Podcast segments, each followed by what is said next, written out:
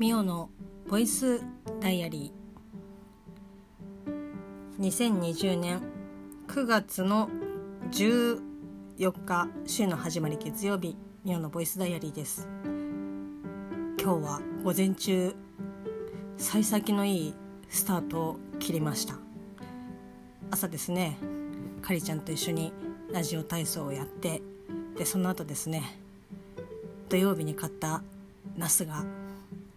尋常じゃないぐらいのスピードで痛み始めていてここれは多分1日持たんなと思って。もうその時点で結構何て言うんですかねブニョブニョしているナスとかっていうよりも明らかにあもうここはあの腐敗しているみたいな感じのナスちゃんが1本発生しまして。この調子だとね一緒に育ってるナスちゃんたちなんで他もね腐り始めるんじゃないかと思ってこれはもう作ってしまうしかないと思って午前中にですねナスの煮浸しそしてナスと一緒に買ったですね株まあ株自体はそんなに大きくないんですけどえっ、ー、と5本5本？5株の株をですね、まあ、とりあえず株の本体自体はまあそんなにね腐ってるとかそういうことはなかったんでとりあえず葉っぱのところだけ切ってで葉っぱを冷蔵庫で眠っていたちりめんと一緒にごま油と醤油で炒めてであとまた一緒に買った小松菜。小松菜もですね葉物ですから一日ねもう一日置いてこうしなしなというかドロドロになってしまう可能性があるのでもう傷んでるとこだけこうブチブチって切って湯がいてっていうことをですね午前中にやりました。でその間にまあね湯がいたりとかあとナスとかもね煮浸しでこう汁につけて煮ている間ちょっと時間がありますから洗濯をですね一回回しましてまあ回したといってもそんなに量はないんですけど回して干してっていう感じで。でなおかつ仕事もまあ、若干してっていう感じで。ちょっとねパーフェクトすぎる。しかもあのバジルにもちゃんとバジルじゃない。ミントにもちゃんと水あげましたし。他の子たちはちょっとねまだ土が乾いてなかったんでまだまだ大丈夫かなっていう感じだったんですけどベランダのね植物にも水をあげみたいな感じでこんなにね幸先が良すぎると後半もう不安でしかないみたいな。よくあの人生でこう幸せになった瞬間にもう不幸にね落ちるしかないみたいな話とかよく聞きますけどなんかもうねそんな感じ。なんかもううまくいきすぎててえこのあとなんか何かあるんじゃないかみたいな感じで思ってました。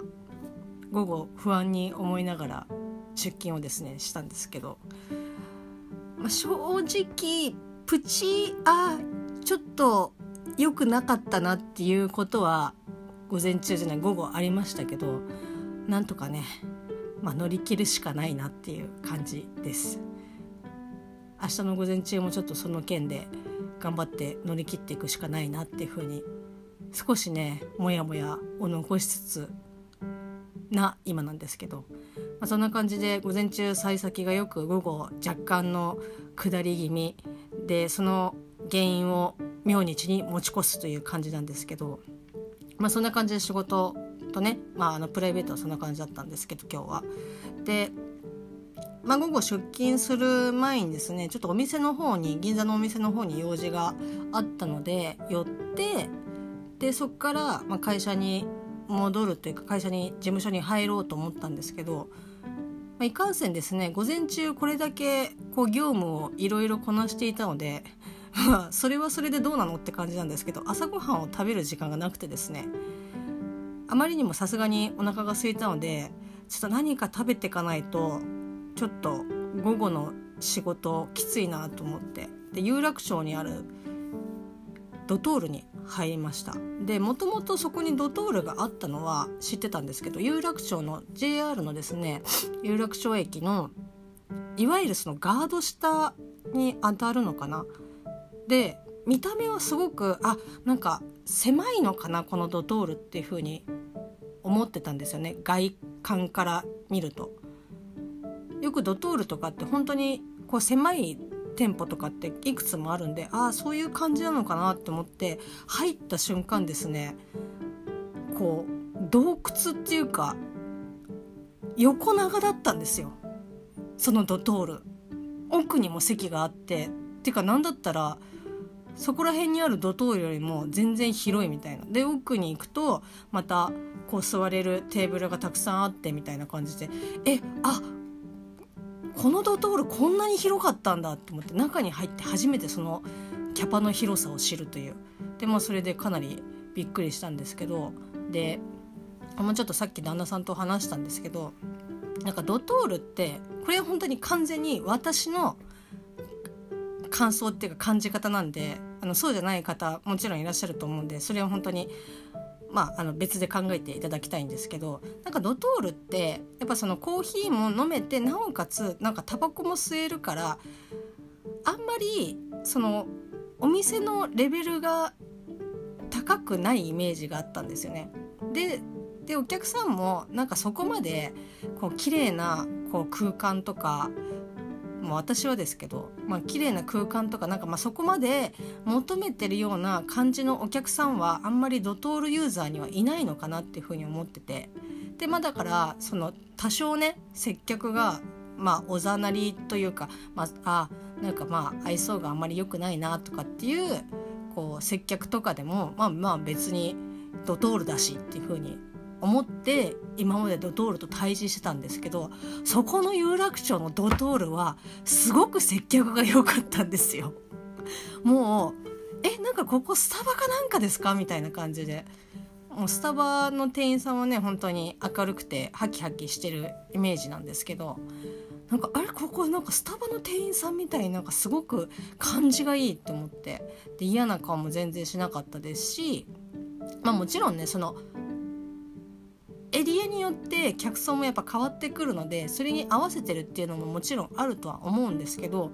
それでもね本当にあ感じがいいなって思ってもうそのお店が綺麗で広いなおかつ接客がいいっていうのでもう爆上がりですよドトールの私の印象。でわーって思ってでとりあえずまあお腹が空いてたのでミラノサンド B、えー、アボカドとエビとなんかなサーモンとなんちゃらみたいな感じのサンドを頼んだんですけどでそれを食べたんですけどドトールでミラノサンドを食べたことがある方だったらまあわかるとは思うんですけど本当にコッペパンみたいな感じのパンに間に具材が挟んでるっていう、まあ、サンドイッチなんですけどそれが、まあ、半分に切ってあるんですよね。大体大体っていうか多分そういう風にあの教育っていうかそういうマニュアルなんでしょうけど、まあ、1個のこうコッペパンを真っ二つに割ってでそれをまあ袋って紙袋に入れて食べるみたいな感じなんですけど、まあ、大体だから私が今まで行ったドトールでは、まあ、その紙袋に入って手でねこう触らなくても食べれる仕様には一応なってるけど2つに分かれちゃってるからもう絶対どっかでそのサンドイッチを素手で触るしかないみたいな。だからまあ今まではそんなに気にしなかったですけどこのねコロナがこう蔓延し始めてまあもうずっと結構長い時間経ってますけどやっぱりねその外で素手でいくらねその消毒したりとかこう食べる時にねウェイトティッシュで手を拭いたりとかっていうことをしても食べ物を外で素手で触るっていうのはちょっとあんまり嫌だなっていうふうにまあ思い始めてたんですよ。でもま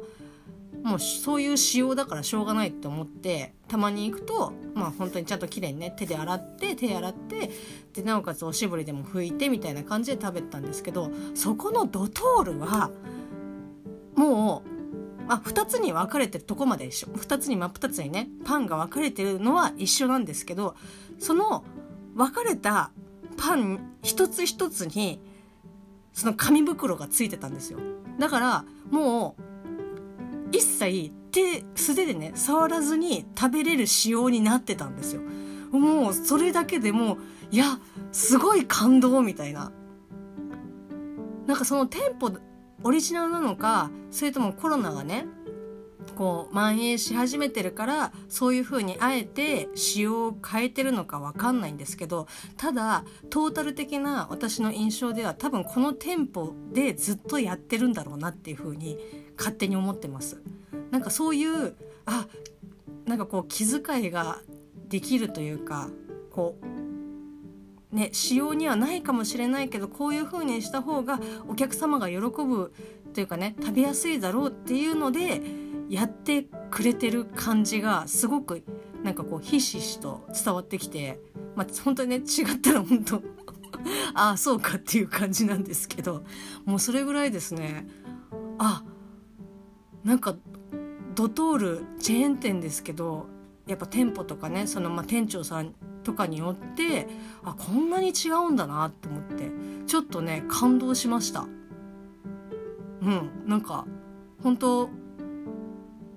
ドトールに行ってあよかったなっていう風に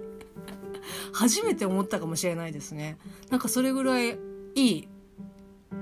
ドトールでした。いいドトールでしたって言い方変ですけど、まあ、有楽町にねあるドトールは良かったのででも本当になんかちょっとねどっか食べるところがないとか時間がなくてちょっと食べなきゃいけないとかっていう時にはもう有楽町のドトールマジでおすすめですそんな感じでかなり感動したお昼ご飯でした。で家帰ってきまして、まあ、仕事終わって家帰ってきてで今日は、まあ、旦那さんが仕事ねちょっと遅いっていうことで晩ご飯別々だったんですけど、まあ、あれですよ午前中に作った食材をですね晩ご飯に食べてだからもう家に帰ってきて晩ご飯を作らなくていいこの環境マジ最高ですけどただねやっぱその仕込みというかどっかの時間で作らなきゃいけないのでまあまあっていう感じではあったんですけどだから割とね晩ご飯は楽に食べれました。であとケンタッキーフライドチキンをですねテイクアウトしてオリジナルチキンも一緒に合わせて食べたんですけどいや至福な時間でしたね。なんか今日はですね割と濃厚というかこういろんな発見がある一日でしたね。まあ日々ねあのいろんなことありますけどまあ嬉しいこともあればこうなんか嫌だなって思うことともあったりとかしますけどまあ今日は割と花丸な日だったんじゃないかなっていうふうに思います。はいえー、それではですねまあ明日午前中ちょっと今日残したミッションをですねこなさなければいけないということでちょっと若干ストレスが溜まり始めてますけど頑張っていきたいと思います。それでですねえっ、ー、と以前えっ、ー、と108回喋ってよ記念煩悩に打ち勝てというまああの時回にですね皆さんからこうありがたいことにたくさん質問いただきまして、まあ、その時にですね前半後半で分けてこう質問にですね、まあ、あの正しい答え方かどうか分かりませんけど答えさせていただいたんですけどその後もですね結構質問をいただいておりまして質問箱の方にですねポコポコ匿名でいただいておりますのでちょっとねなんか節目でとかっていう風に思の時に節目の時にまたこうねまとめてご質問にお答えするのでもいいかなっていうふうには思ったんですけど私が節目っていうふうに思うのがこう次150とかまあ本当に切り板とかまあゾロ目もう過ぎちゃいましたし。なので、まあ、ちょっと余裕がある時にですね1日1問1答みたいな感じでこうお答えしていこうかなっていうふうに思っております。ですのでちょっと今日はですねこのボイスダイアリーの後に質問にお答えするコーナーをですね後ろにつけたいと思いますので最後までお聞きいただけたら幸いです。それではボイスダイアリーはここで一旦失礼いたします。それではまた明日。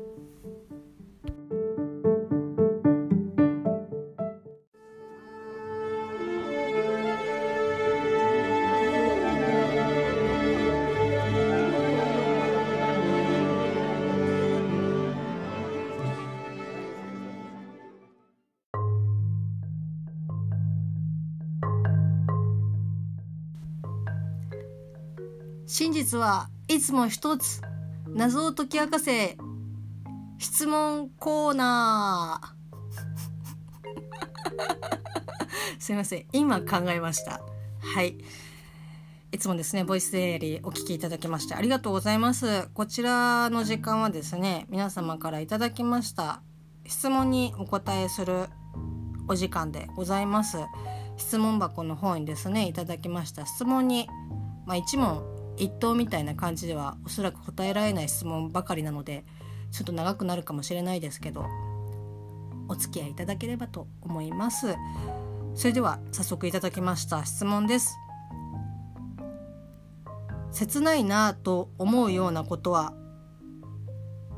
ありました？えー、切ないなと思うようなことありましたというふうにいただきました。ありがとうございます。和はいらなかったですね。はい。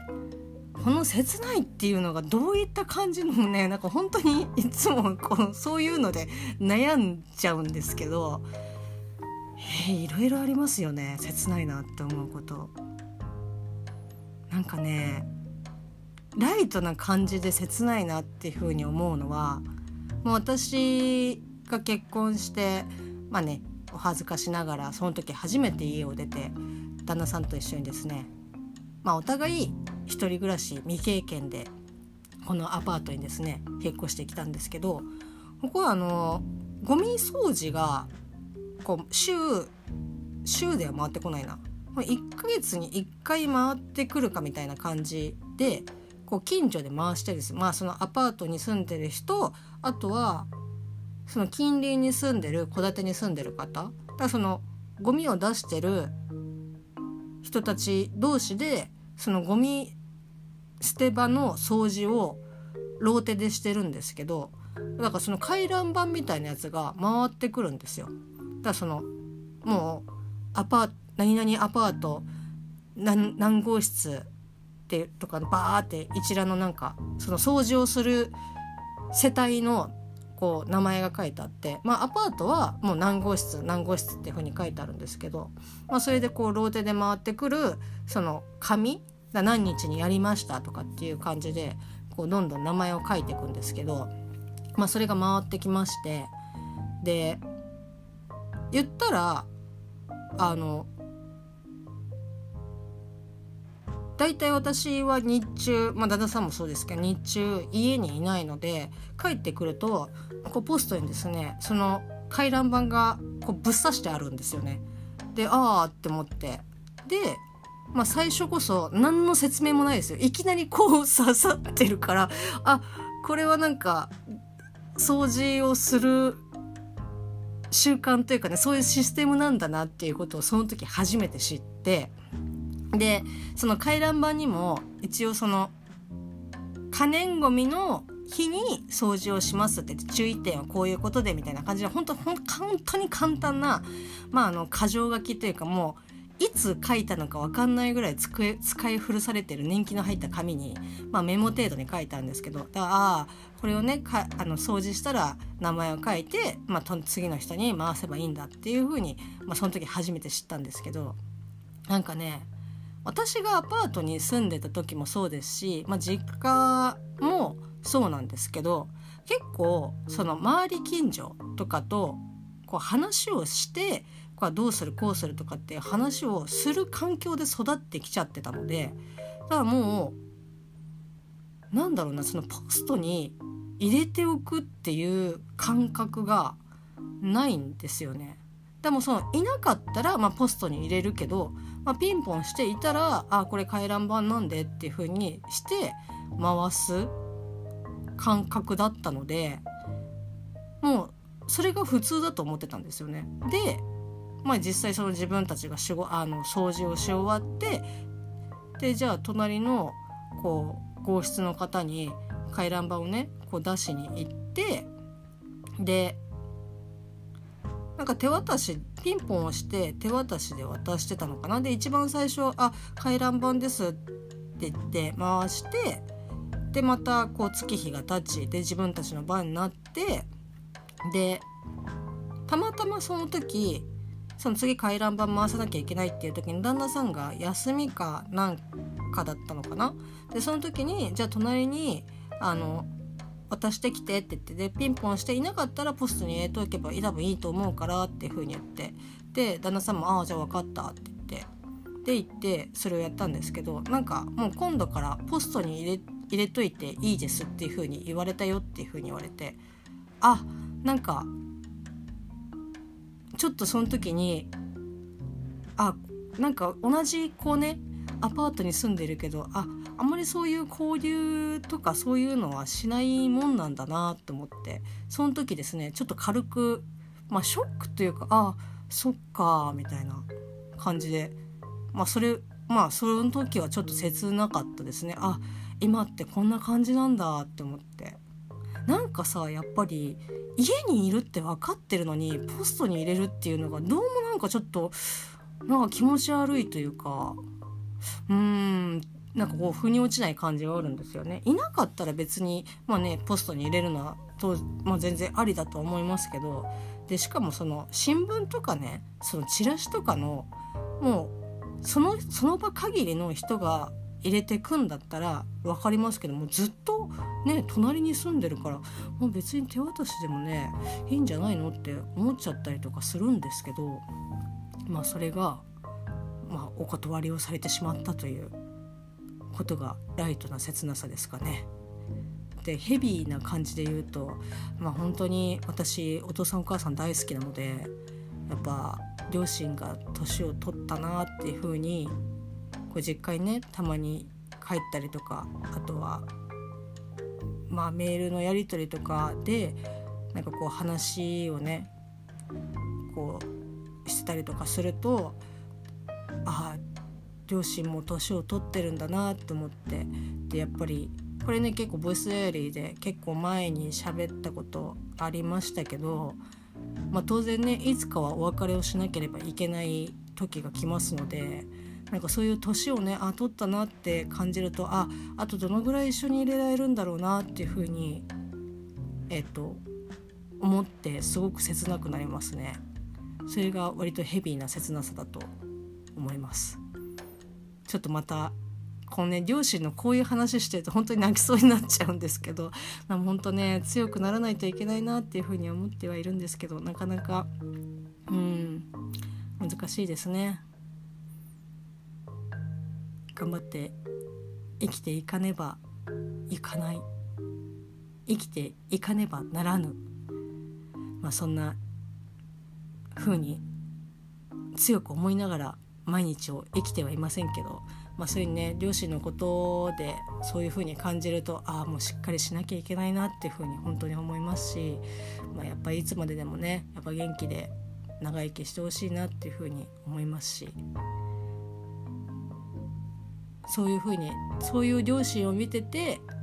そういうことを感じ取ってしまう瞬間がすごく切ないです。まあ、これで質問のこあの、ね、回答になってるか分かりませんけど、えー、質問送っていただきまして誠にありがとうございます。またですね、まあ、まだ何個か質問ありますので時間がある時に喋ってお答えねしていきたいと思っております。ここまでありがとうございました。またね